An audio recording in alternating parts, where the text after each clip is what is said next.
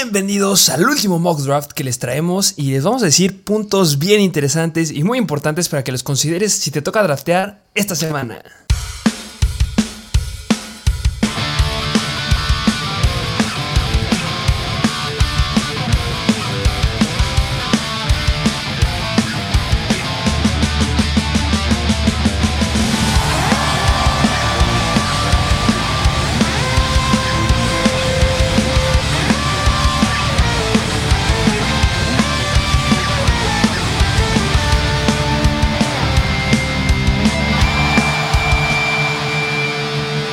Bienvenidos a un nuevo episodio de Mr. Fantasy Football.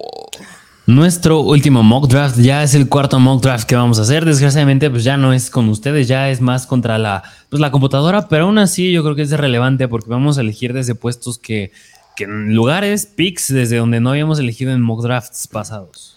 Que, que tiene una razón, no es porque no los queramos. De verdad, fueron muy buenos los mock drafts que hicimos con ustedes, pero muchos nos estuvieron preguntando muchas cosas en Instagram. Y la verdad, es mucha gente la que nos pregunta y no les podemos contestar a todos. Y consideramos que haciendo un mock draft general, dándonos nuestros tiempos para analizar cada uno de los rounds, es lo mejor que les podemos dar. Si es que van a draftear esta semana, que yo creo que es el fin de semana en el que más se draftea. Y todavía empiezan a draftear hasta el miércoles antes del partido de. Pues el primer partido de temporada regular, ahora sí. Sí, sí, sí, porque ¿qué, ¿qué, opinas tú de ese partido que es de los Bills en contra de los Rams? Que bien pudo haber sido ese el Super Bowl del año pasado, pero bueno, pues los Bengals le ganaron a los Chiefs, a los, a los Bills, que pues los Chiefs les ganaron a los Bills, pero pues ese pintaba ser un Super Bowl y un juego bastante atractivo. Muy, muy atractivo. Quiero ver ya la nueva cara de la ofensiva de los Rams. En definitiva, saben que uno de nuestros sleepers que más nos gusta es Robinson. Allen Robinson nos encanta, va a tener muy buen potencial y ya lo quiero ver. También quiero ver a un running back que de repente está del lado de que, ay, como que no lo queremos, pero sí lo queremos. Y es este Cam Akers. Yo la verdad siempre les he dicho que tengan sus reservas con él. Tú eres alguien que le gusta mucho Cam Akers, que es entendible de los dos lados. Puede ser un running back que puede ser muy bueno esta temporada. Y también ver cómo está este Darrell Henderson, este Matthew Stafford y pues la ofensiva de los Bills, ¿qué me puedes decir?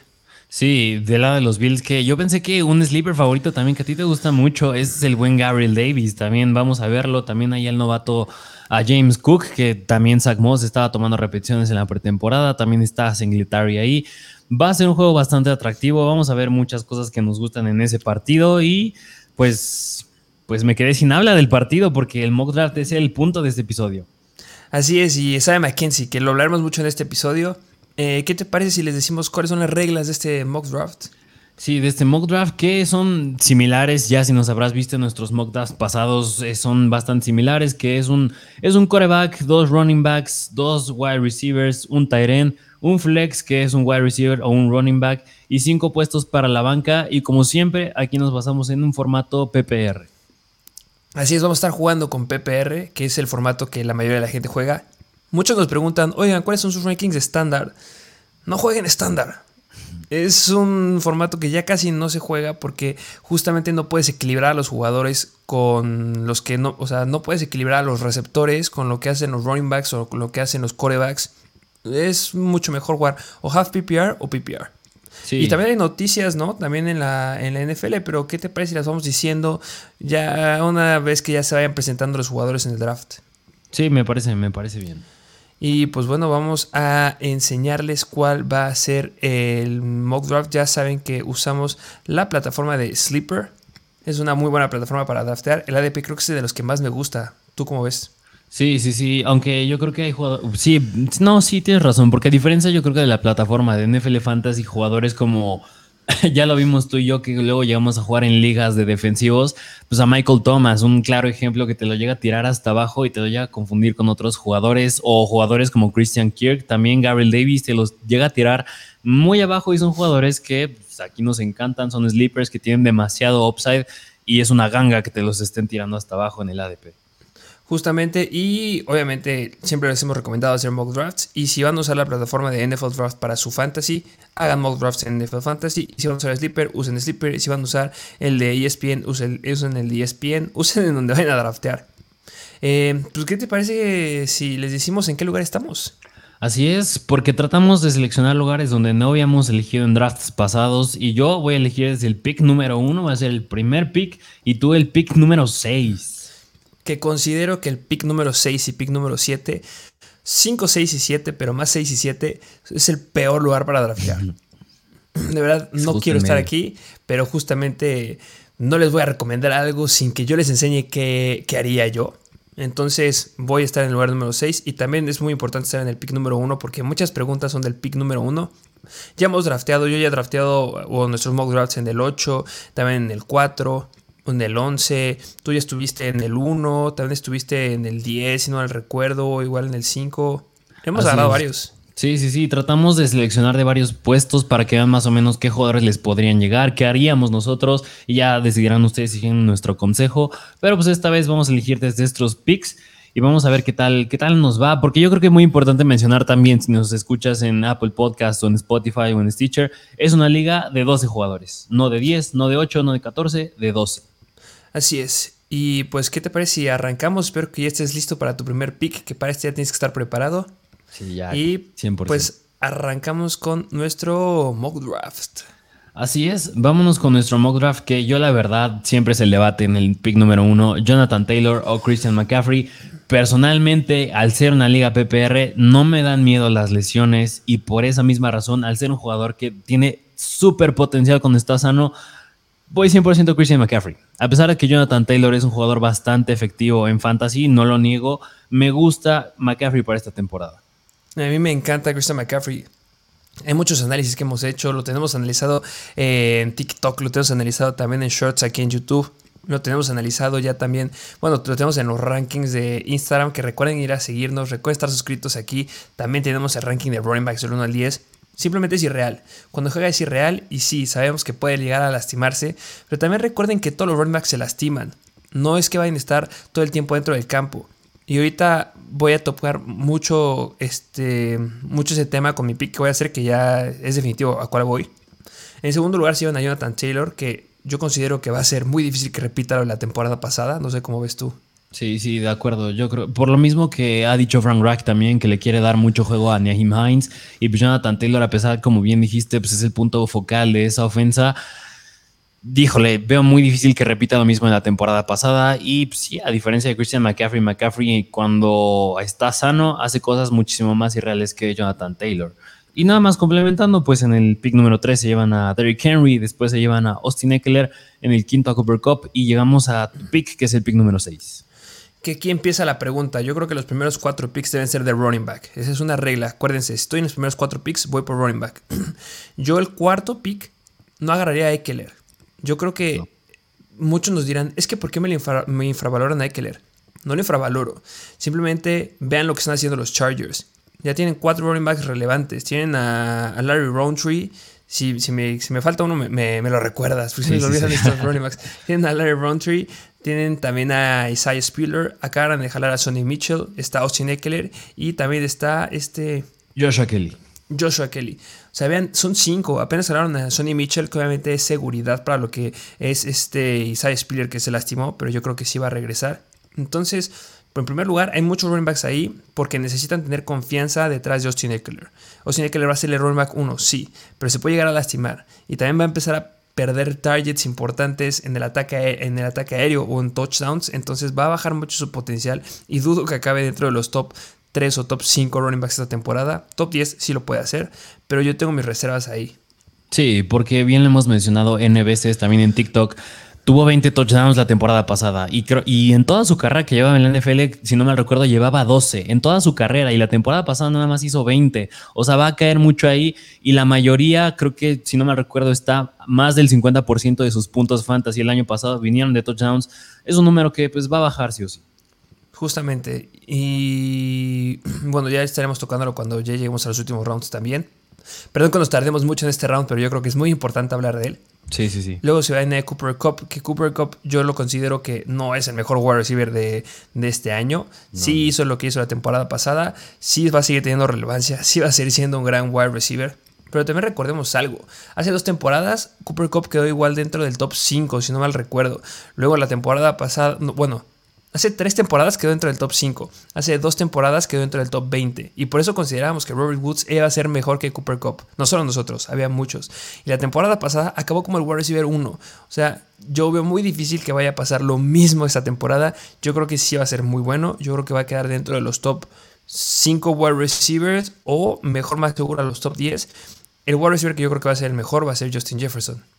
Sí, sí, lo hemos dicho N veces por la llegada de Kevin O'Connell, además de que pues es el, bueno, Kevin O'Connell, sí, lo hemos dicho N veces, pero si no es la primera vez que nos ves, pues es el, el ex coordinador ofensivo de los Rams. Y muchos es este debate de que Matthew Stafford no es Kirk Cousins, más bien Kirk Cousins no es Matthew Stafford. Y pues no, Kirk Cousins ha jugado mucho mejor que Matthew Stafford. Y Cooper Cup, yo creo que muchos le tiran que pues, tuvo una temporada irreal la temporada pasada. Y si esta temporada, mm, ¿por, ¿por qué no lo ponen en el 1? Pues es porque va Kevin O'Connell en los Vikings. Y Kirk Cousins es un mucho mejor coreback que Matthew Stafford. Está en una ofensa bastante amigable, así que por eso nos gusta más Jefferson. Que, lo que acabas de decir, muchos te van a, te la están mentando en este momento. Te la están mentando y están diciendo qué está diciendo este hombre.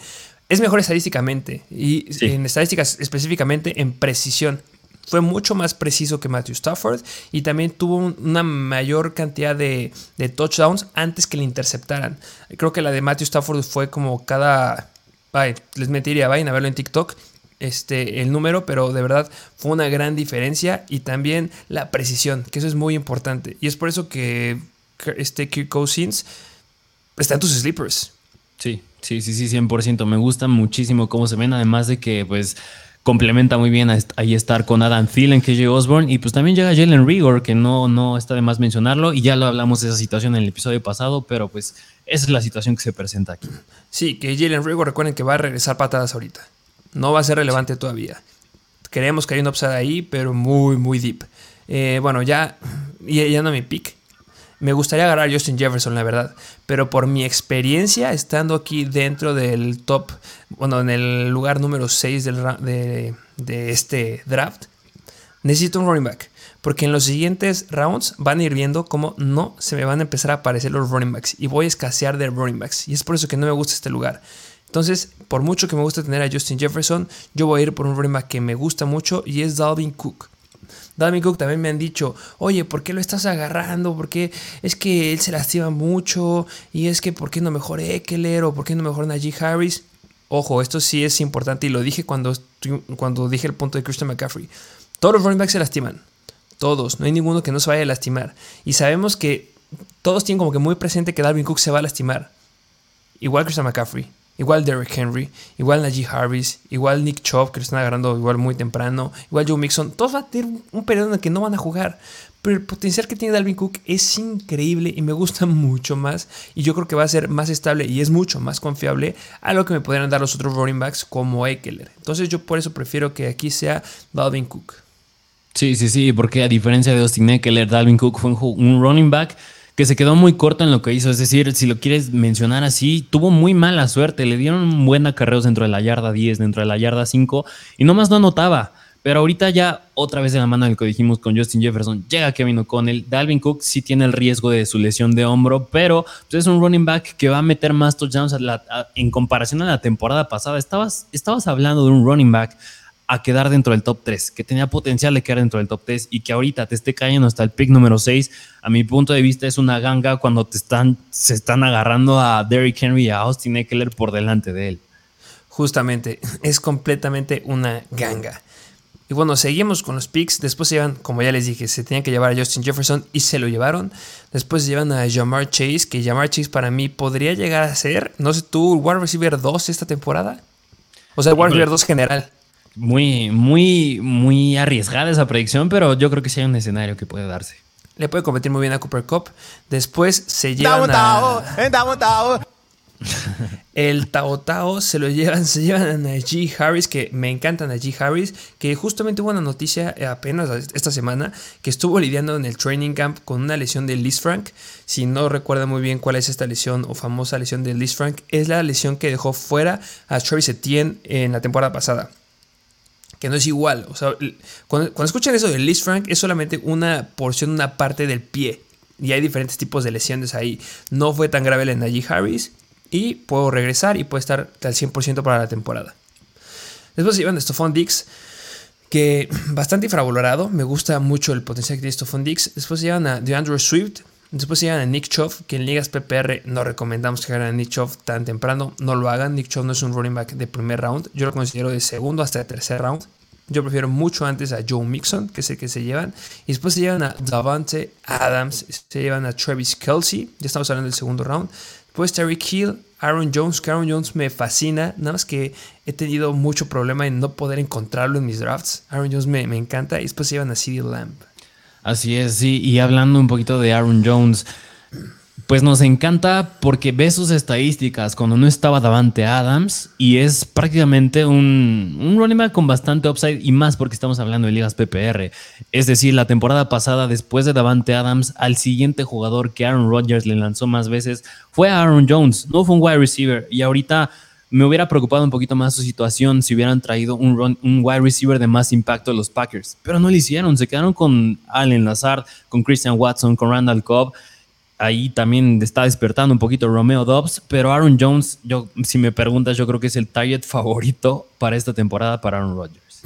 Que, también puede empezar a entrar ahí AJ Dillon, pero sí, Aaron Jones yo creo que va a ser el segundo que se quede con los targets de Aaron Rodgers y eso nos fascina. Que hay que abordar muy bien el punto de quién se va a quedar con los targets número uno de ese equipo, pero ya iremos avanzando en eso.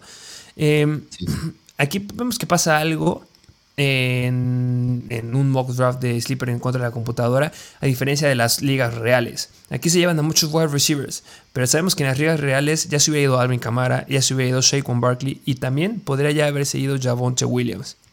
Y es por eso que aquí el pick número 6 es muy complicado, porque mis opciones serían o agarrar a Davante Adams si es que me llega todavía, o Tariq Hill, o un CD Lamb, o un Divo Samuel. Y es por eso que no me gusta este pick. Ahorita como es este Sleeper, todavía tengo la oportunidad de agarrar a Alvin Camara, que me encanta. Entonces es lo que voy a hacer porque ese compadre es irreal y no hay problema de su ausencia esta temporada. Yo no creo que suceda. Sino que a lo mejor y también, no sé, yo creo que si hubiera sido yo estando en tu pick número 6, a lo mejor yo pude haber optado por ir por un Tyrant, porque a pesar de que puede ser muy temprano todavía, digo, pasan todavía otra ronda, pasan los que están por delante de ti, son 12 picks que están por delante de ti para que te llegue otro Tyrant. A lo mejor yo hubiera optado a ir por un Tyrant, pero Camara 100% también se me hace una ganga, es un running back que yo creo que sí tiene el potencial ya muy, una, una predicción muy bold, como le llaman, a acabar dentro del top 5 también. Sin lugar a dudas. Pero yo no, bueno, para mí yo no agarraría un Tyrant, a menos que a Travis Kelsey, no agarraría ningún Tyrant en el segundo round. Muchos están acelerando. Yo creo que los tenis ya se empiezan a ir en el tercero y solamente dos que seguramente se van a ir y puede que tú agarres a uno, que es Mark Andrews y, este Cal Pitts. Y después ya son muy, muy deep. Pero espero que ya empiece a agarrar un poquito más el hilo de lo que suele pasar en los drafts normales o reales para que vayan viendo qué pasa en el pick número 6. Y, bueno, es, es tu turno. Sí, así es, porque después de ti se llevaron a Divo Samuel, después se llevan a Saquon Barkley, ya se llevan al primer coreback en el segundo round, Josh Allen, y después se llevan a Keenan Allen y llegamos a la vuelta del segundo round al tercer round, porque recordemos tengo el primer pick general. Así que yo en esta situación, como bien dijiste, se llevan a muchos running backs y yo creo que es bastante improbable que te caiga en este lugar running backs bastante buenos como es Javonte Williams que Javonte Williams es un running back que nos encanta para esta temporada también. Demostró mucho potencial la temporada pasada, a pesar de que sus números estadísticamente no lo reflejen. Pero esta temporada está en una ofensa con Nathaniel Hackett de, head coach, que era parte de, los que coordinaban la ofensa en los Packers. Está con Russell Wilson sí sigue estando Melvin Gordon y por eso yo creo que limita mucho el potencial de Javonte Williams, pero a pesar de eso tiene demasiado upside Javonte. Melvin Gordon es un running back que se llega lesiona relativamente seguido también. Se lesiona bastante Melvin Gordon. Yo creo que va a haber su momento. O igual, va a haber tres semanas en las que, bueno, estoy exagerando, mejor dos semanas en las que Melvin Gordon no va a estar. Y Javonte Williams te va a hacer ganar esas dos semanas. O sea, ya tienes aseguradas dos semanas ya agarrando a Javonte Williams. Porque va a ser una estupidez de puntos. O sea, de verdad va a haber alguna semana en que haga meta 35 puntos, 40 puntos en ligas PPR sin ningún problema. Sí, sí, y sin lugar a dudas, yo creo que uno de mis picks, porque tengo dos picks seguidos, es Javonte Williams. Y como te mencioné, yo, si me preguntas cuál es un jugador que en todas mis ligas acostumbro a llevarme sí o sí, es un Tyrant y es Kyle Pitts. Y yo creo que voy a ir por él por Kyle Pitts, porque a pesar de que puede ser un poco temprano aquí en la tercera ronda, es un jugador de la posición de Tyren que suele ser las más limitadas, que a mí me encanta, que me encanta y me podría aguantar a agarrar un Tyren en las rondas más seguidas que otros Tyrens que nos gustan, es por ejemplo Dallas Goddard, pero pues a mí me encanta el potencial que tiene Kyle Pitts para esta temporada. Otra vez, como hablamos de una liga PPR, me gustan las oportunidades que pueda tener y por eso voy por Javonte Williams y Kyle Pitts. De acuerdo, sabemos que si algo logra hacer una diferencia en tu equipo y que te logra meter fácilmente a los playoffs, es tener un Tyrant de elite. Y esta temporada solamente hay tres. Es Travis Kelsey, Cal Pitts y Mark Andrews. En el orden que nosotros hemos puesto es primero Travis Kelsey, después Cal Pitts y después Mark Andrews. Después ya podría ser que yo creo que ha subido bastante, bastante bien y la gente ya se ha dado mucho cuenta que Darren Waller ya no es lo mismo que antes y ya ha subido este Josh Kittle, que también me gusta, pero no, no entra en los elites, no entra en esos Tyrants que es más seguro que sea un diferenciador. Que Kittle lo puede llegar a ser, ¿eh? sin ningún problema puede llegar a ser un diferenciador, pero es un poquito más difícil. Y, y antes de seguir con los picks que acaban de pasar, una discusión que muchos se enfrentan es Shaquan Barkley o Javonte Williams. Si tú tuvieras esa opción, si te hubiera llegado Shaquan Barkley, ¿por qué lo hubiera sido? Híjole, yo creo que aquí podrías, por ejemplo, es un debate que igual llegamos a tener cuando estábamos hablando de Mike Williams o Keenan Allen. Se me hace muy similar la situación. ¿Por qué? Porque Saquon Barkley es un jugador, yo creo que presenta muchísimo upside. Si me preguntas, yo creo que un año en el que ya tiene que demostrar que tiene el potencial de, que demostró en su año de novato, en el 2018 específicamente, yo creo que es este. Y yo creo que tú, sabes, ahí tú ya sabes más del riesgo que pueda tener de reelección, pero ¿cómo se ha visto en el training camp? ¿Cómo se está viendo esta ofensa que trajeron a Brian Dabol? que espero esta mejora de Daniel Jones. Yo creo que Saquon Barkley tiene mucho upside y me gusta que pueda puede acabar en tu alineación dentro de un, un running back 2, me atrevo a decir, alto. Y Javonte Williams, yo creo que Melvin Gordon lo llega a limitar un poco y por eso, y además de que no tiene este riesgo de lesiones para nada, hasta ahorita Javonte Williams se me hace una opción más segura. Por eso yo creo que Javonte Williams podrías verlo como seguridad y upside. Y yo creo que Saquon Barkley más riesgo, pero yo creo que más upside. ¿O tú cómo los ves?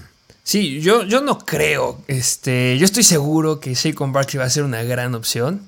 Este, sí, sí justamente llega ese, ese miedo o esas creencias de, ah, es que sí se puede llegar a lastimar o sí, o sea, sí están, pero va a ser muy bueno. O sea, si se logra mantener sano va a ser muy bueno. Mi problema, o sea, que entiendo por qué muchos lo están valorando de esa gran forma. Mi problema con Shaquan Barkley es que yo solamente puedo confiar en un running back que tenga una alta posibilidad de tener muchas lesiones o que tenga una lesión que se pueda perder muchas semanas. Y yo mi dinero lo estoy poniendo en Christian McCaffrey. No puedo ponerlo en dos. Entonces, o estoy del lado de Christian McCaffrey o me voy del lado de Shaquan Barkley. Y por el potencial y por el tipo de lesión que es muy importante, no es lo mismo las lesiones que tuvo Christian McCaffrey la temporada pasada a las que tuvo Shaquan Barkley. Voy más hacia el lado de Christian McCaffrey. Yo a mí me da mucho miedo tener a Shaquan Barkley. Me lo he topado en varios drafts. Pero también se trata que te guste tu equipo. No solamente porque, o sea, recordemos que la regla básica es agarrar al mejor jugador disponible, dependiendo el pick. Entonces, si de repente ves a Shaquan Barkley en la tercera ronda, por supuesto que tienes que agarrarlo. Pero si te lo encuentras en una segunda ronda y te enfrentas a este debate en el que todavía puede ser Shaquan Barkley o Alvin Kamara, un Shaquan Barkley o Javonte Williams, un Shaquan Barkley o Aaron Jones, que es con lo que yo me he encontrado, más como Javonte Williams o más con Aaron Jones. Yo la verdad prefiero apostar mucho por el upset que tiene Javonte Williams a pesar de la competencia. Para mí pesa igual el riesgo que tiene de lesionarse otra vez con Barkley a la carga que va a tener repartida con Melvin Gordon Javonte Williams. Y que se repartan cara con, con, este Melvin Gordon no significa que se vaya a perder semanas. Significa que va a tener un poquito menos de rendimiento, pero va a ser constante. Y si con Barkley se me rompe, me quedo sin running back 2. Y es muy importante tener un running back 2 porque recuerden que existe la zona de la muerte de los running backs. Entonces es por eso que yo no...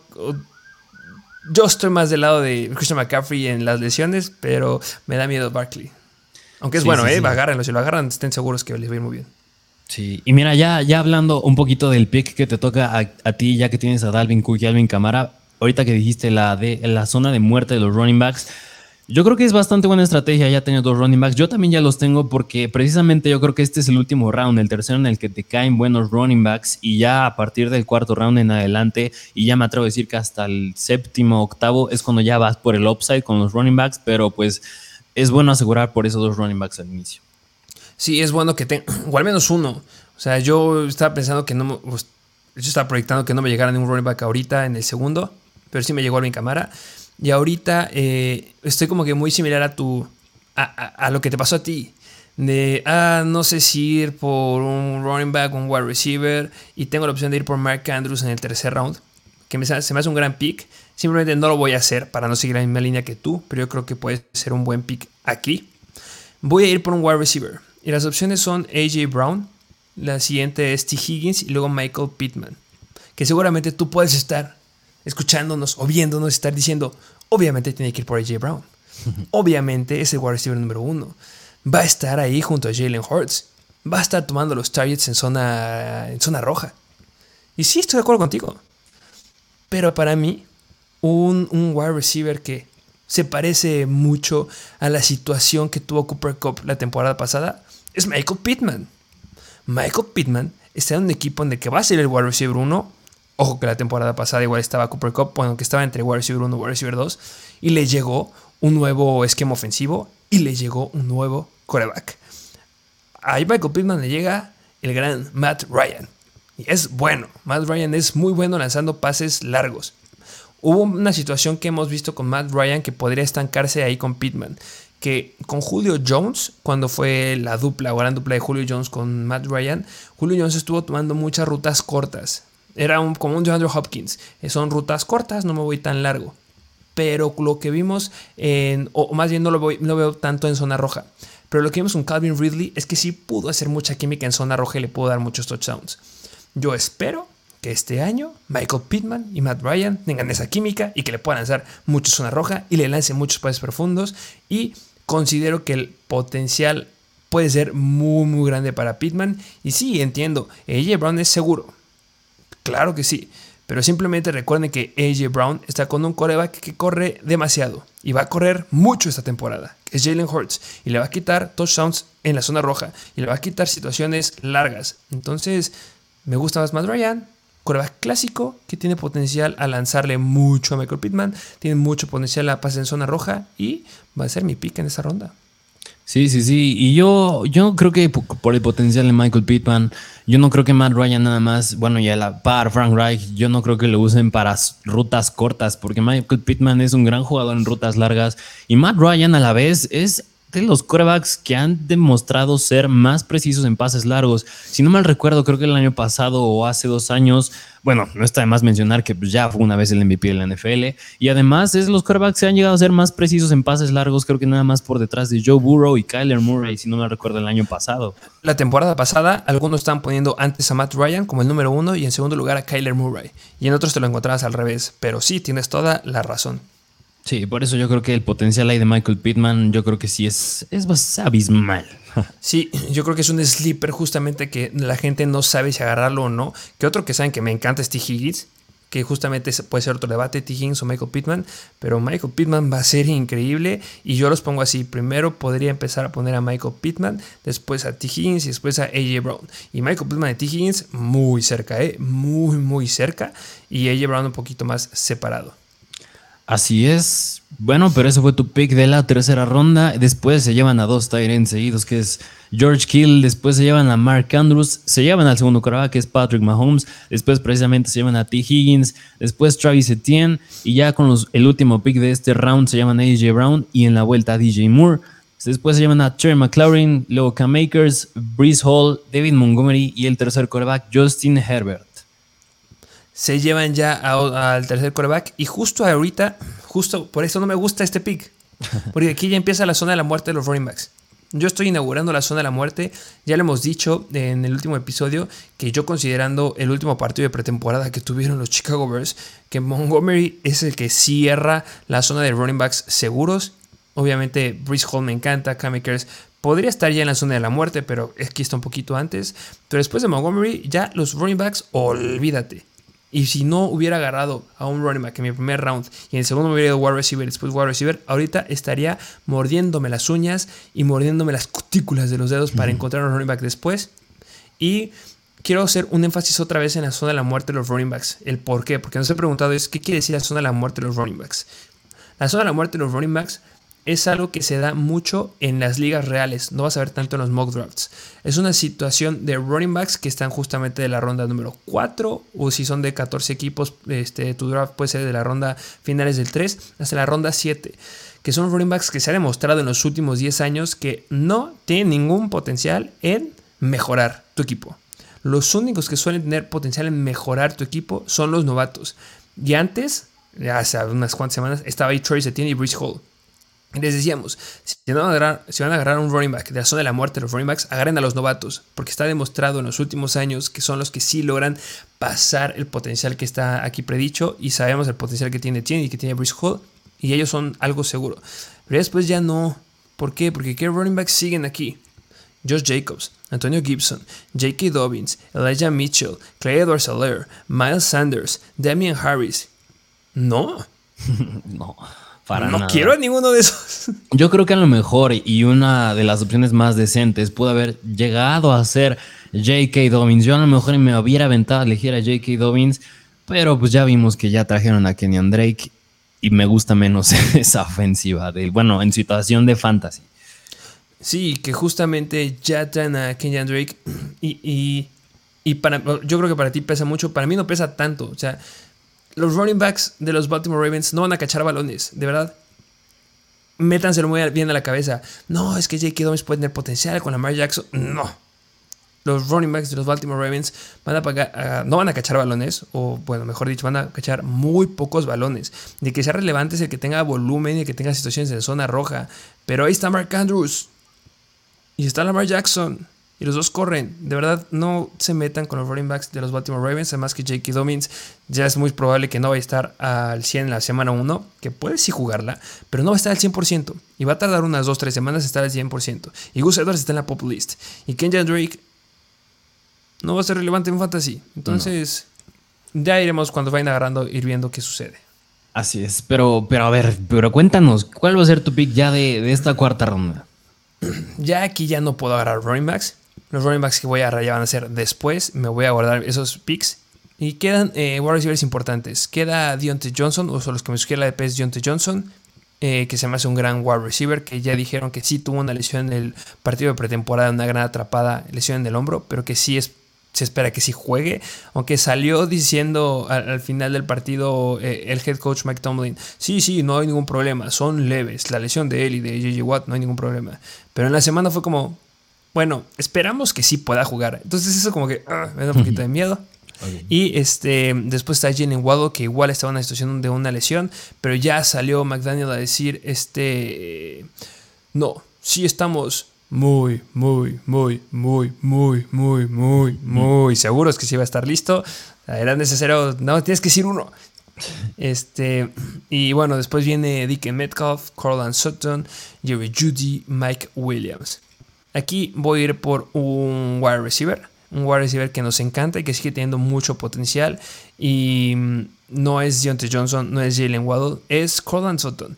Me gusta por Corland Sutton. Es el wide receiver que yo espero que sea el wide receiver número uno de los Denver Broncos. Y eso lo hemos dicho todo el tiempo, ya debemos tener cansados. Y pues con la extensión que ya tuvo ahí este, el Mr. Unlimited. El Ben Russell el buen Russell Wilson, pues me gusta muchísimo el potencial que puede llegar a tener. Y pues voy a ir por Corland Sutton. ¿O tú qué opinas? ¿Agarrarías a Corland Sutton, Deontay Johnson o Jalen Waddle? No, yo estoy de acuerdo. Yo creo que Corland Sutton, más aún ya tienes a Michael Pittman, dos buenos running backs. Yo creo que sí puedes darte el lujo de tomar este riesgo con Corland Sutton. Y es un wide receiver que hemos visto que ha sido eh, genial, genial con quarterbacks bastante mediocres. Y ahorita ya tiene un quarterback bastante elite. Yo creo que muy buen pick con Corland Sutton, bastante upside ahí. Me gusta esa alineación de Pittman y Sutton. Que, al final de cuentas, yo creo que otra opción hubiera sido Deontay Johnson. ¿Por qué no fui con Deontay Johnson? Por el problema de los quarterbacks. Esa es mi preocupación ahí. Y por Pat Freermuth, que, se va a ver, que está viendo que tiene mucho volumen. También ese Josh Pickens, que ha sido un gran sleeper y que va a tener también ya targets. Y también por la situación que pasa en los corebacks, que todavía no sabemos quién va a ser el coreback oficial. Yo espero que, obviamente, que sea este Mr. Whiskey, pero después de unas semanitas, ya que entre George Pickens, porque en la pretemporada fue mejor George Pickens. Sí, sí, sí, sí. Y lo drafteas en la primera ronda por algo. Va a entrar, sí o sí, en un punto. Sí, entonces nada más, por esos detallitos y que acaban de renovarme el contrato de Russell Wilson. Entonces, nada más por eso. Pero los dos son muy, muy, muy sólidos. Así es. Turno. Y después, ajá, me toca ya el pick de la cuarta ronda, ya dando la vuelta para la quinta ronda. Y concuerdo contigo, ahorita es la zona de la muerte de los running backs. No ir por un running back, ya tengo un tight ya tengo dos running backs. Mi opción sería ir por un wide receiver, que es una alternativa, o ir por un coreback. Yo aquí sí les digo un consejo que la verdad que no les asuste que ya los demás empiecen a agarrar corebacks en estas rondas, porque yo creo que ya analizando los sleepers que hemos visto con Kirk Cousins, con otros corebacks como Matthew Stafford, que son más seguros, Trey Lance, que pues ya se empiezan un poco más arriba, pero sí están abajo. Sean pacientes con la posición de coreback. De verdad hay buenas opciones si, te, si eres un poco más paciente. Y por esa misma razón yo optaría en, este, en estos dos picks seguidos ir por dos wide receivers. Y en el ADP, quien me recomienda es Dick Metcalf, que no me gusta para nada. Jerry Judy era una opción que, que me gustaría bastante tener ahí una, una pieza del pastel de los Denver Broncos para ver quién pues, al final del día acaba siendo más relevante, si Sutton o Judy, que nos gusta mucho más Sutton. Pero pues no dudo que haya un escenario en el que pueda ser Judy, pero por ese riesgo no me gusta tanto agarrarlo. Después sigue Mike Williams, que es mucho riesgo, podría ser una opción que consideraría. Allen Robinson, que también me gusta, pero en fin, yo creo que dos wide receivers que por los que optaría en estos picks. Uno, me atrevo a ir con Allen Robinson. Me gusta ese upside que puede tener en esa ofensa con Matthew Stafford y ya que no es el wide receiver principal porque está el buen Cooper Cup. Y aquí entro en un dilema. Porque Allen Robinson yo creo que puede verse como tiene un piso seguro, pero el upside es incierto. Así que podrá ir por más upside o podrá buscar más seguridad.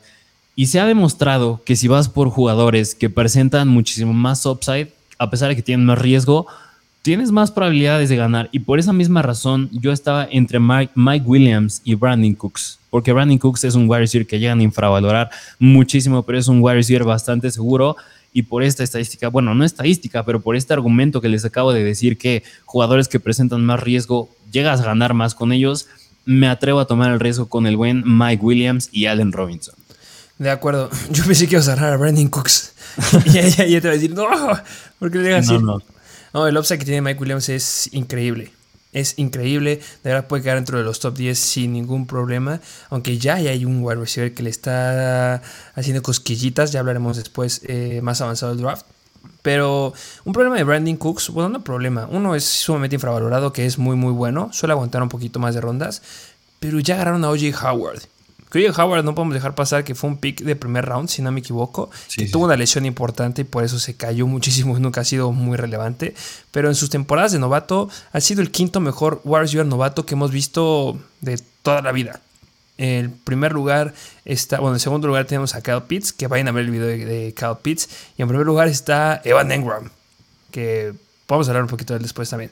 Sí, sí. Pero pero sí, puede llegar a tener, tomar ahí targets. No me asusta, la verdad. Y también hay otro wide receiver que también lo abordaremos un, poquito más avanzado el draft. Pero Brandon Cooks me encanta, igual es, un gran, gran wide receiver. Y veamos ahorita en qué lugar se va. Mike Williams es increíble. Sí, sí, sí, así es. Pero bueno, esos fueron mis picks de cuarta y quinta ronda. Después se llevan a Lamar Jackson, después ya se va a J.K. Dobbins, se llevan a Kyler Murray, ya se llevan a cuatro quarterbacks en total. Y después Antonio Gibson y regresamos a tu pick de sexta, bueno, de quinta ronda. Sí, ya me toca otra vez. Y obviamente viene la, la, duda. ¿Vas a ir por un wide receiver? ¿Vas a ir por un tight end? ¿O vas a ir por un quarterback? Yo quiero tener a Jalen Hurts. Y, ojo aquí, voy a hacer un movimiento que pueda verse precipitado porque todavía falta que muchos quarterbacks antes de Jalen Hurts, porque podría ser Joe Burrow. Que no creo que Joe Burrow tampoco repita la temporada pasada. Pero en, el round número 5, en ligas reales, es cuando se va Jalen Hurts. Eso es lo real. Si estuviera en la liga real, sabría que no me va a llegar en la sexta. Entonces quiero ejemplificar eso. Ahorita podría ser que lo deje pasar y que me aguante. Pero vamos a ejemplificar eso para que vean qué pasa en este, en verdad, en este sexto pick. Que si están jugando en ligas reales, saben perfectamente que en el quinto round ya es cuando empiezan a agarrar a Jalen Hurts. Y me voy a ir por él y van a ir, a ver, va a ir, viendo qué va a suceder. Jalen Hurts simplemente considero que es un coreback que tiene mucho potencial. Que claro, que hay corebacks que yo creo que va a ser el contraargumento que tú me vas a dar. Y va a ser, es que todavía hay corebacks muy buenos, y es que etc, y tú vas a ser un gran pick, estoy seguro que lo vas a hacer. Y sí, estoy de acuerdo. Hay corebacks muy, muy buenos. pero corebacks que tengan el potencial de quedar dentro del top 3, muy pocos. Yo creo que el top 3 van a quedar, o los que me gusta más para este año es este, Jalen Hurts, Josh Allen y Lamar Jackson y Kyler Murray ahí compitiendo.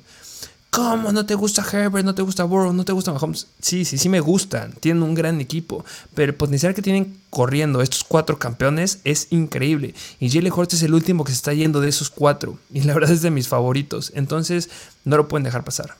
Sí, sí, sí, 100% de acuerdo. También le hemos dicho N veces, Jalen Hurts es nuestro quarterback favorito para esta temporada. Y pues gran precio, porque tienes mucha razón, a pesar de que pues, te está llegando ya una quinta ronda, que igual yo creo que en drafts más reales luego se llegan a engolosinar y lo llegan a agarrar como el primer coreback, incluso el segundo, pero pues buen precio que te está llegando en la quinta ronda, si te llega en este punto, ve por él sí o sí, porque estás hablando, como bien lo dijiste, de un coreback top 3 que te está llegando como el coreback 5, bastante bien. Coreback 6. Sí, así es, coreback 6. Y bueno, Después se llevan a Dickens Metcalf, se llevan a Joe Burrow, que dicho y hecho. Eh, se llevan a Mary Cooper, que yo no soy muy fan de Mary Cooper porque Jacoby Reset, brother, qué, qué mal estás viendo, de verdad. No, no, no, no, no sorprendes si de repente tenemos a Josh Rosen otra vez regresando a, jugar en el primer equipo de Cleveland, de verdad.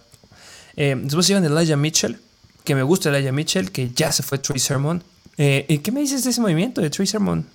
Sí, sí, sí, Tracy Sermon que llega a los Philadelphia Eagles, que recordemos que ahí está Miles Sanders y el buen Kenneth Gainwell, dos running backs los más relevantes para este equipo esta temporada. Y llega Trey Sermon que pues yo creo que muy de la mano este argumento que dijimos con KJ Osborne, pues apenas está llegando, estás hablando que es a menos de una semana que inicie ya la temporada del NFL, pues va a tardar tiempo en acoplarse un poco, yo creo que si es que llegara a ser relevante, podrá ser a ya, unas seis semanas transcurridas de la temporada. Y yo creo que con buena razón, porque igual se decía que Miles Sanders, pues en la primera semana podría no jugar. Y por eso Kenneth Gainwell es un buen sleeper y a lo mejor ahí podría llegar a tomar repeticiones Trey Sermon, porque Trey Sermon es un running back que más es del perfil de sí usarlo en zona de gol y Kenneth Gainwell no lo es.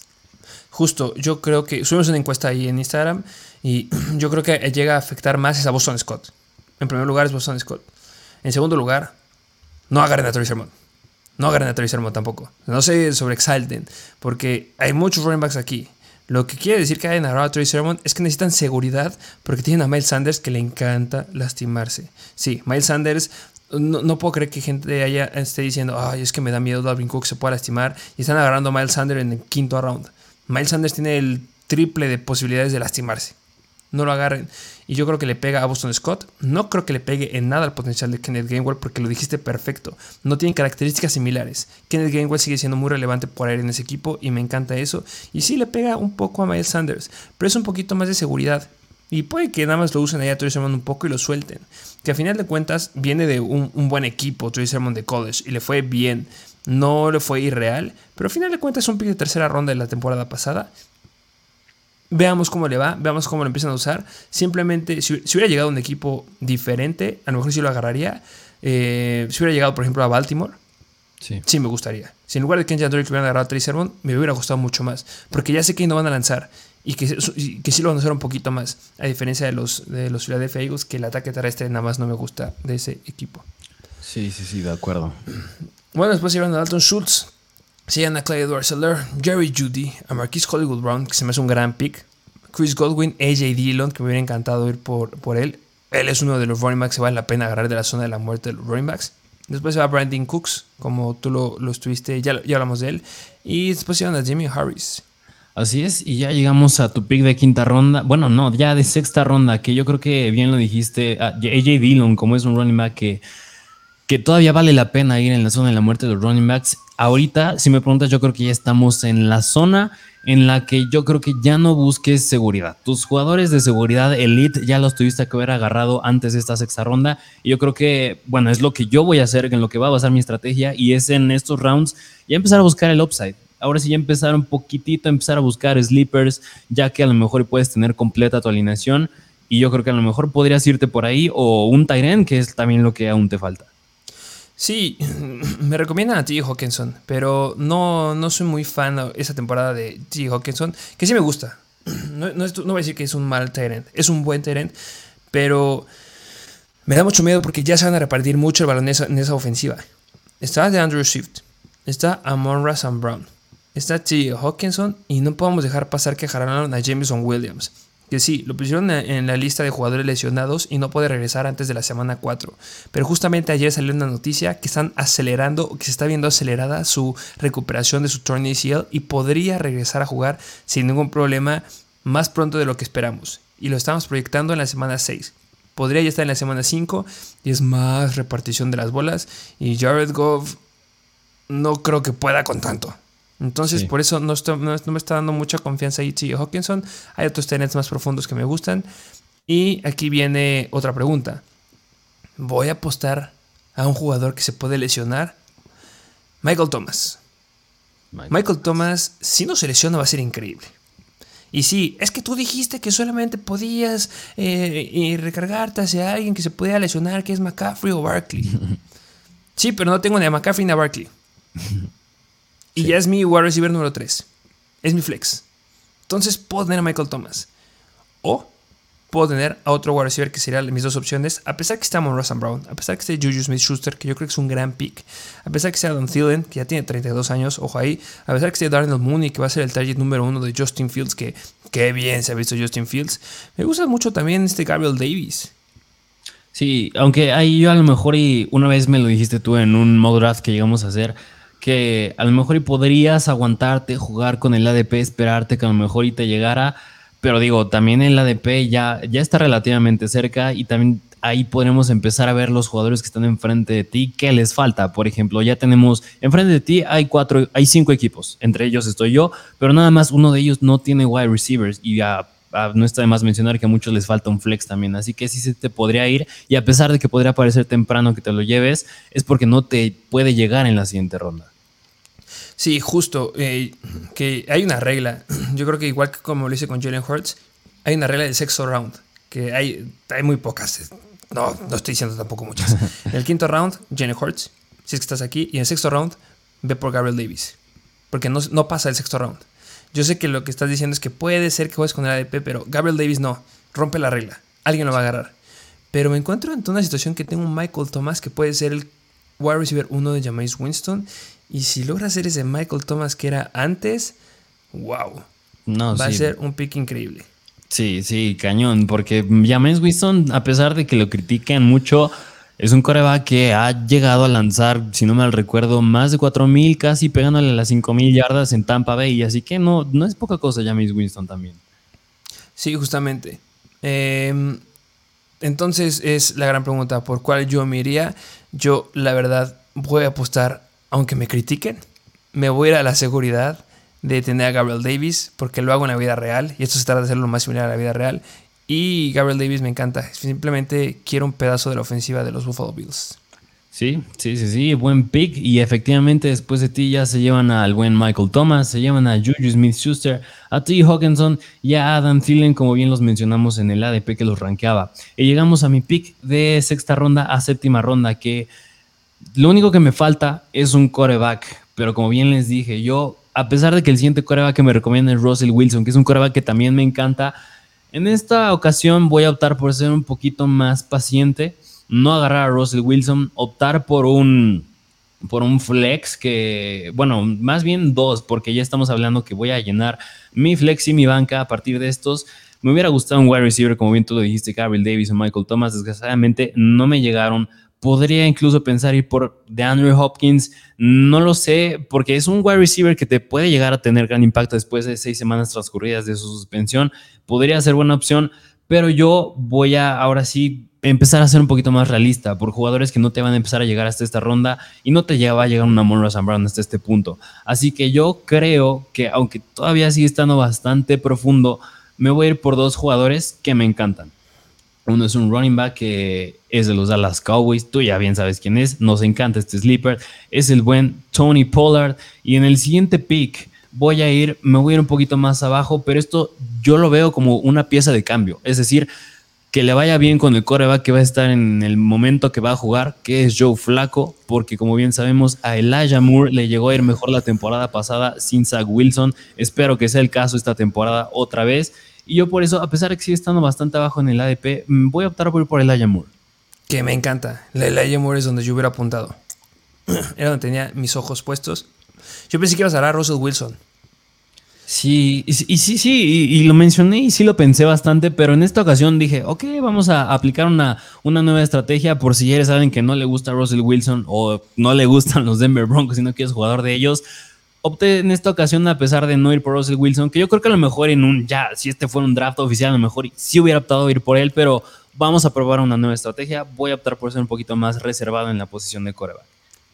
Sí, me gusta y van a ir viendo que hay corebacks muy relevantes si te vas a la estrategia de no corebacks, porque ya casi todos tenemos corebacks, solamente tú y otros tres equipos no lo tienen, que yo creo que después de este pick ellos van a agarrar corebacks, pero vean que hay muchos corebacks muy relevantes después. Eh, yo ya tengo a Gabriel Davis, que la sensación que me dio después de agarrar a Gabriel Davis y dejar pasar a Michael Thomas fue tranquilidad. Si hubiera agarrado a Michael Thomas es como, hoy todavía necesito algo de seguridad, porque si es que se me llega a lastimar, y ahorita no estoy tranquilo. Ya tengo a Gabriel Davis que me encanta. Y voy a ir por un wide receiver que sigue disponible. y es Rashad Bateman. Bateman. Pues sí, buen pick, porque la verdad pinta ser el, pues el wide receiver favorito de Lamar Jackson. No me atrevo a decir el target favorito de Lamar Jackson, porque recordemos que pues ahí está Mark Andrews, de los, el, pues, de los Tyrants Elites de esta liga. Pero bien después de él es Rashad Bateman. Así es, es el buen Rashad Bateman y es un wide receiver uno que te está llegando en la séptima ronda. Y esto sí puede llegar a pasar. bueno, aunque se va en, la sexta. Eh, vamos a empezar a dar un poquito más de velocidad ya analizando a todos los que están pasando por el tiempo del video. creo que está muy cansado. Mi siguiente pick yo considero que todavía, bueno, ya estamos saliendo de la zona de muerte de los running backs. Rashad Penny a mí no me gusta mucho aunque a muchos sí les guste. Y Kenneth Walker, a mí tampoco, yo tampoco soy fan, a pesar que sea novato. Eh, otro de los running que me gusta de la zona de la muerte, o que ya que estamos acabando de ella, es Chase Edmonds. Por algo lo jalaron en Miami. Es un gran running back en acarreos fuera de la línea y va a tener mucha relevancia ahí. Ya dejaron ir a Sonny Mitchell. Sigue estando Raheem Mustard, que yo creo que es un gran pick todavía. Y es un running back 1 que ya está saliendo de la zona de la muerte de los running backs. Voy a aguantarme en mi wide receiver y voy a ir por Chase Edmonds. Sí, sí, sí, buena opción. Yo la verdad pensé que ibas a estar a dos de agarrar al buen Damian Pierce, que yo es el jugador al que estaba apuntando a agarrar. Sí, sí, claro que yo creo que Damian Pierce es, un gran running back, pero simplemente, siendo realistas, ya no llega aquí. Sí. Y sí, yo se lo dije, quiero, quiero hacerlo muy realista mi, mi, draft. Yo creo que tú lo tienes que agarrar, no lo puedes dejar pasar. Pero Damian Priest ya se está yendo en la cuarta, quinta, sexta ronda. Ya no está llegando tan, tan deep. Y, siendo sinceros, no me hubiera llegado tampoco, porque se va al inicio o al final. No llega a estar en medio de Damian Pierce. Si lo ves antes, agárralo. Nada más que ojo con Damian Pierce. Yo ahorita ya no lo agarraría. ¿Por qué? Porque le están sobrevalorando demasiado. Claro, les hemos dicho, agárrenlo, agarren un running back uno del equipo. Sí, pero ese era cuando estábamos agarrando en un round 10, 9, 11, 12. Ya agarraron Damian Pierce en el round número 4. A mí se me hace excesivo. Se me hace de más porque estamos hablando de los Houston Texans. Dudo mucho el potencial que puede llegar a tener. Yo sé que muchos siguen diciendo, ah, si lo ves en el cuarto, claro que vale la pena. Ah, puede ser ahí la duda si agarras a Damian Pierce o a un David Montgomery. Yo prefiero a Montgomery. Si me preguntas entre Damian Pierce, J.K. Dobbins o Antonio Gibson, claro que prefiero a Damian Pierce. Pero sigue estando en los Houston Texans y no puedo gastar un pick tan alto con la calidad de wide receivers que hay. O sea, de verdad no lo puedo dejar pasar. Entonces, chequen muy bien el, potencial ahí que están teniendo. Y yo creo que si ahorita, antes de que empiece la temporada, pues llegar a ser un buen trade ahí con Damian Pierce es que te salió barato. Y si draftaste hace 2-3 semanas. Así es, y bien lo dijiste. Bueno, ahorita estamos en el octavo round, no puedo dejar Damian Pierce. Uno de los picks que voy a hacer es el buen Damian Pierce. Y yo creo que ahora sí ya voy a ir por el coreback. Ya estoy en la novena ronda, a pesar de que los demás dudo que agarren un coreback, porque ya nada más a un equipo le falta coreback. Voy a ir por un coreback y voy a aplicar la misma regla que dije con Mike Williams. Si tienes jugadores que a pesar de que presenten más riesgo, presentan más upside y acaban sí demostrando ese upside, tienes más probabilidades de ganar, llegar a playoffs, incluso llegar a la final de tu liga y ganar. Y eso es lo que voy a buscar con los corebacks. Y el único coreback que queda que me presenta esa cantidad enorme de upside es el buen Trey Lance. El buen Trey Lance, porque a pesar de que no lo hemos visto concretamente ya en una temporada regular, presenta muchísimo upside porque es el perfil similar a Jalen Hurts, Lamar Jackson, Kyler Murray y es correr. 100% es el primer draft en que podemos agarrar a Trey Lance y nos encanta. Va a tener mucha relevancia dándole infravaloren, aunque el problema de Trey Lance, como ves, que Jimmy G se queda en los San Francisco 49ers. Ay, no, no, de verdad, no, no, no, no puedo creer, no entiendo acá el Yo supongo que han de ser muy amigos, muy amigos, lo quieren mucho en ese equipo. A Jimmy G es el rostro del equipo. Espero no le vaya a quitar el puesto a Trey Lance si es que ya a jugar mal Trey Lance. Pero bueno, de entrada ya dijeron que Trey Lance pues, va a iniciar la temporada, eso me da confianza, pero si juega, empieza a jugar mal, pues yo no dudo que Jimmy G lo puedan llegar a meter, no sé, en un partido ya en el cuarto cuarto o en, el tercer cuarto incluso. ¿Qué es ese problema de Kyle que es un mentiroso. De verdad, si ven noticias de un head coach o un coordinador ofensivo, créanles. Pero no de todos. En especial hay dos equipos que yo no les creo nada. Uno es el de los Panthers, Matt Rule, y el segundo es Kyle Shanahan. No les creo ni madres. Porque estuvieron diciendo, ah, es que Troy Sermon está teniendo un gran training camp, va a ser relevante. Corte A, lo cortaste hace dos días. Sí. No, sí, vamos a hacer un trade por Jimmy G. Corte A, lo renovaste. A segundo equipo. Pero lo renovaste. Y si me dices ahorita, oh, sí, es que Troy Lance va a ser el coreback 1 y nada más Jimmy G ahí va a estar por si, por si acaso, me da mucho miedo que se vayan a atrever a. Ya, no sé si creerles. ¿Qué tal que Jimmy G es el coreback 1 en la semana 1? De verdad, no sé. escenario? Sí. No lo sé. Pero bueno, hasta ahorita me encanta el pick de Trey Lance. Si se debe ir un poquito más abajo, este, por lo que acaba de pasar de Jimmy G. Y tómenlo con reserva lo que, acaba, lo que les acabamos de decir. Em, es mi turno. Ya hay un Tyrant que pudiera dar un running back o pudiera dar un Tyrant. Me falta el Tyrant. Y hay un Tyrant que me gusta mucho. Acaban de llevarse a dos Knox y a Mike Siki, que no me gusta ninguno de los dos. Me gusta Pat Freermuth. Claro que me fascina Cole Kemet y poder aguantarme por Cole Kemet. Pero ahorita yo creo que en medio, en el pick número 6, Pat Freeman puede ser muy relevante, puede tener muchos targets. De verdad, es un buen tight end y va a tener volumen. Y me gusta cómo pinta en esa ofensiva y que tenga targets en zona roja. Me encanta. Voy a ir por Pat Freeman dejando pasar a Ramondre Stevenson y James Cook.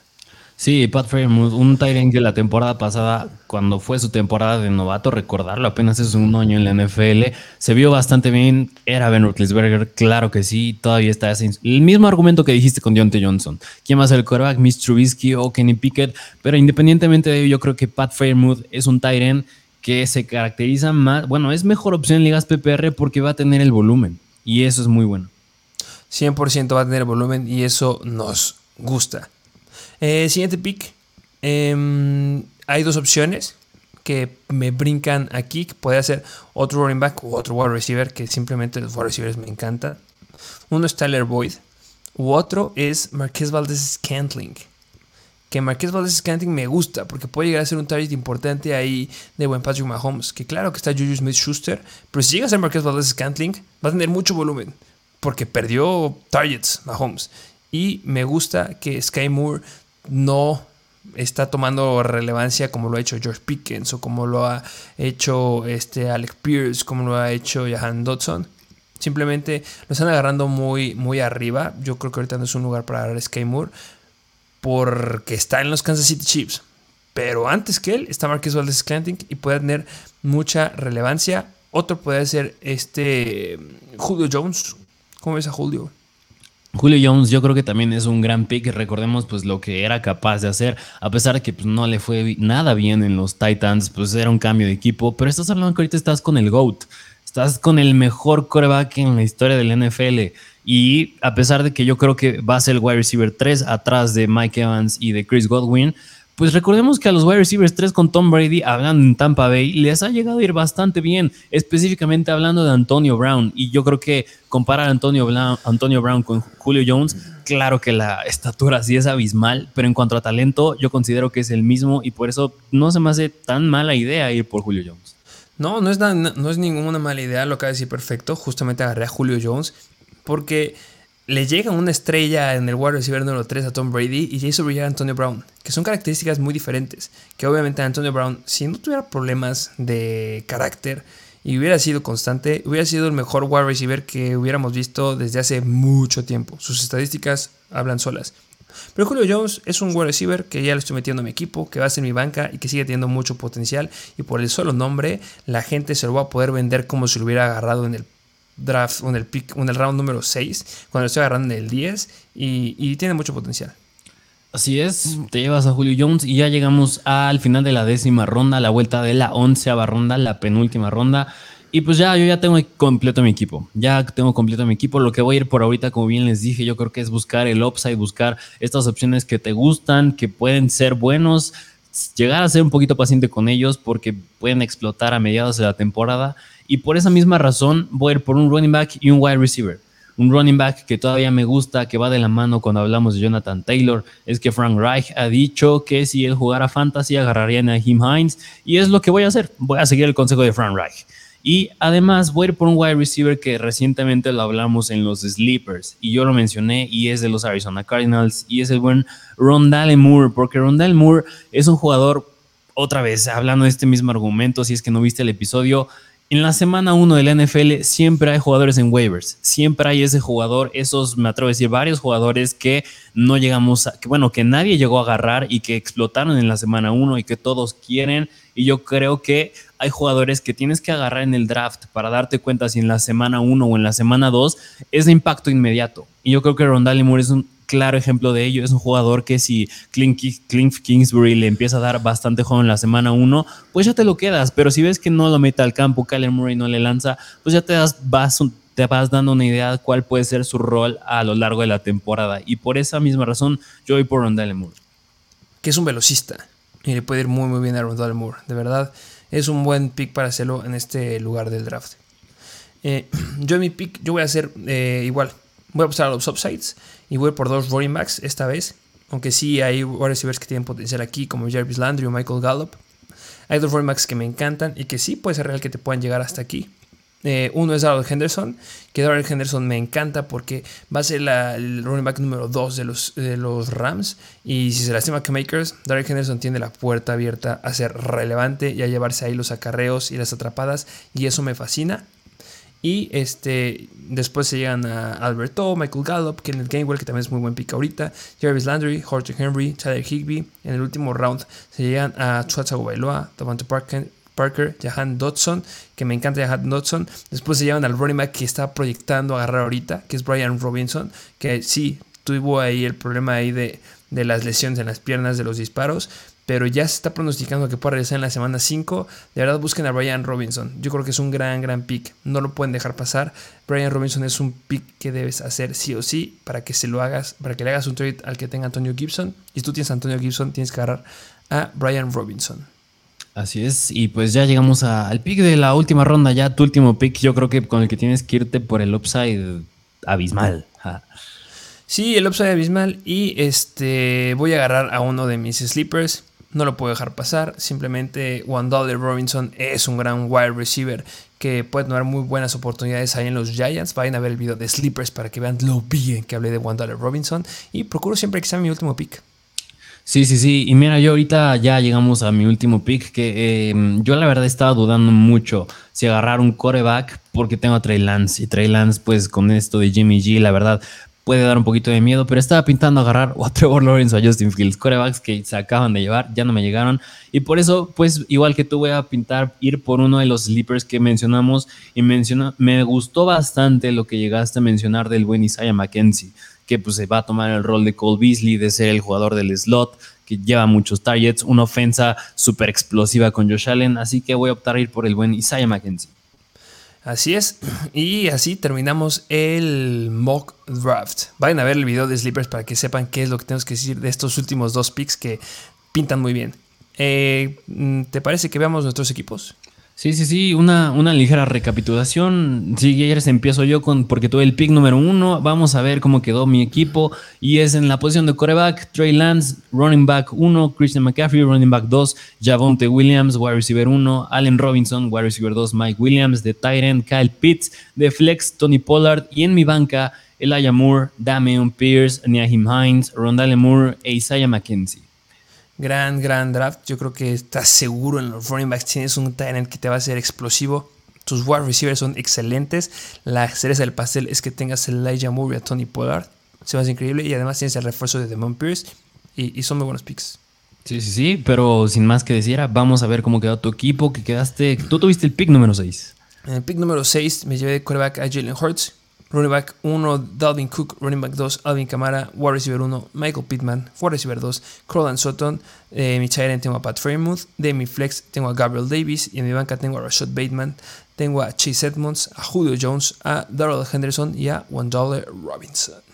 Sí, que ya no lo mencioné bastante, pero agarrar a Darrell Henderson yo creo que es una gran opción porque como bien lo hemos mencionado también en veces. Si le llega a pasar algo a Cam Makers, que yo creo que sí es 100% probable que le puede llegar a pasar algo, Daryl Henderson es de los mejores running backs, como le llaman handcuffs, que si el titular se lastima, va a entrar él al 100%. Y más aún, bueno, ya tiempo atrás no he visto a Sonny Michel, pero pues no hay mucha competencia en ese backfield y va a dar el Henderson 100%. Y digo, más aún teniendo de coreback al buen Jalen Hurts, me gusta bastante también Corland Sutton. Y lo último que llegamos a mencionar de Julio Jones, me gustan en especial esos picks. Sí, yo creo que tengo una banca muy, muy sólida. Obviamente, yo creo que lo más difícil que llega a pasar en la vida real es tener a Rashad Bateman como banca. Yo creo que se va antes. Pero de ahí en fuera, esos fueron buenos picks más o menos lo que me pueden decir, ah, ¿por qué dices que es un mal pick en el número 6 y tienes un gran equipo? Simplemente vean lo que tiene el equipo número 5. que en la vida real eso es lo que suele pasar aquí. Tres wide receivers en tus primeros picks y luego tienes a Josh Jacobs y Antonio Gibson. Y vean el equipo número 7. Dos wide receivers, un tenet y después tienes a Damian Harris, a Kareem Hunt y a Rashad Penny, y este Rashad Penny como tus running backs. Eso es lo que suele pasar aquí. Y es por eso que no me gusta ninguno de estos picks, pero gracias a, ahorita salió buena estrategia y pues me queda un buen equipo. Sí, la verdad, bastante sólidos ambos equipos. Pues bueno, eh, eso sería todo por el episodio del día de hoy. Eh, ya se estará drafteando en las ligas de Mr. Fantasy. Gracias por estar ahí suscritos. Que si quieren seguir sabiendo de las dinámicas que vamos a estar haciendo y se viene una gran sorpresa que les estaremos diciendo esta semana, lo estamos publicando en Instagram. Recuerden que estamos en TikTok como Mr. Fantasy Football, subiendo videos diarios. Estamos en Instagram como Mr. Fantasy Football. Suscríbanse ahí y están siguiéndonos aquí suscritos en YouTube. Y si nos están escuchando algún podcast, háblese de, de Spotify, háblese de Apple Podcast, háblese de Google, háblese de Stitcher. Muchas gracias. No olvides dejar tus cinco estrellas y pues sería todo. ¿Tienes algo más que agregar? No, espero les hayan gustado. Yo creo que en general los mock drafts que hicimos, porque ya fue el último que hicimos antes de la temporada regular. Espero les hayan gustado, que les hayan ayudado. Pero pues sin más que decir, pues eso es todo por el episodio del día de hoy. Y nos vemos a la próxima.